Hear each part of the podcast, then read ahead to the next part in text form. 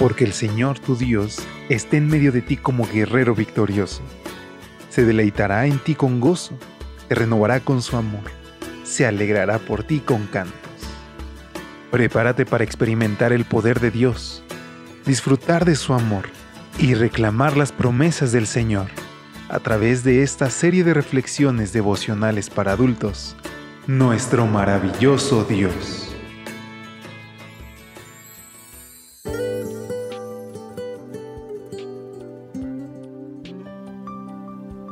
Muy buenos días, qué gusto poder saludarte una vez más.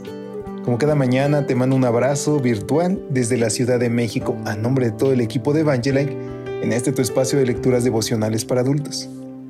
Hoy es un día muy especial porque tenemos la oportunidad de volver a Cristo.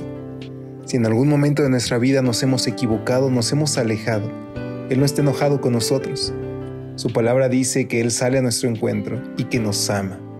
Así que yo te invito que al escuchar esta reflexión, tu corazón descanse en las promesas de nuestro Señor. Y en este lunes 21 de noviembre, la reflexión lleva como título Encuentro en el supermercado. Nuestra lectura base se encuentra en Mateo 6:34. No se preocupen por el día de mañana, porque el día de mañana traerá sus propias preocupaciones. Ya bastante tiene cada día con su propio mal. Una mañana estaba haciendo compras en el supermercado, nos escribe el autor, cuando se me acercó un anciano de elevada estatura. Me encontraba en la sección de las frutas cuando me habló. Cuando yo era un niño, dijo, mientras agarraba un mango. Comíamos en abundancia un mango muy parecido a este. Los arrancábamos de las matas. No había tantas construcciones. A mi esposa le gusta mucho el mango, le respondió el autor. ¿Sabes lo que hago después de que me como un mango? me preguntó. Echo la cáscara en un recipiente para desechos orgánicos, que luego uso como abono. Y, siempre que puedo, siembro la semilla. Así algún día otros podrán comer del árbol que sembré. Sin esperar mi reacción, añadió. Otros sembraron los mangos que comí cuando yo era niño. No sé durante cuánto tiempo hablamos, pero fue suficiente para saber algo de Edward 87 años, polaco de segunda generación en los Estados Unidos, con un corazón agradecido. Cuando supo que me gustaba leer, me habló de algunos de sus autores favoritos. Uno, Dal Carnegie, otro, León Tolstoy. Siempre estoy apurado, pero esa mañana puse a un lado mis prisas para escucharlo. No sucede todos los días que uno tiene el privilegio de beber de esa fuente de sabiduría que son nuestros ancianos. Todavía recuerdo sus palabras de despedida. Vive el presente, siembra para mañana y no alimentes la ansiedad. Es un pensamiento de Dale Carnegie, dijo.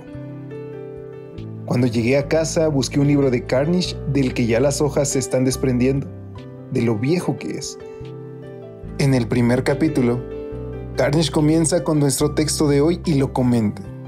Él dice que ahí las palabras de Jesús no significan que no hemos de planificar o hacer provisión para el mañana, sino que no hemos de estar ansiosos.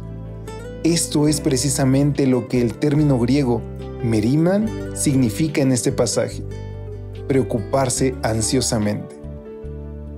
No sé si Edward aún recuerda nuestro encuentro en el supermercado, pero a mí me sirvió para recordar algunas de las grandes enseñanzas del Sermón del Monte.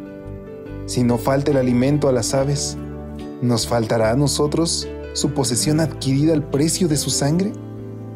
Si Dios viste a las flores del campo con una belleza incomparable, ¿nos faltará el vestido a nosotros? ¿La corona de su creación?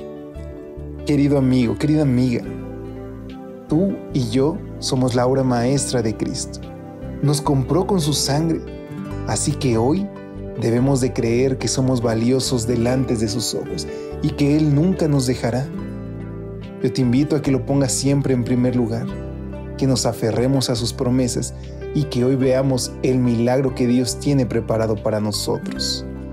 Te invito a que nos despidamos con la siguiente oración. Amado Jesús, ayúdame a recordar que mañana no ha llegado todavía. Mientras llega, capacítame para hoy colocarte en primer lugar y creer que todo lo demás vendrá por añadidura.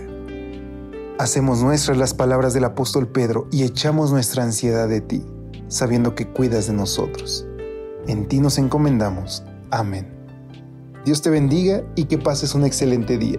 Si Él lo permite, nos escuchamos mañana. Hasta pronto.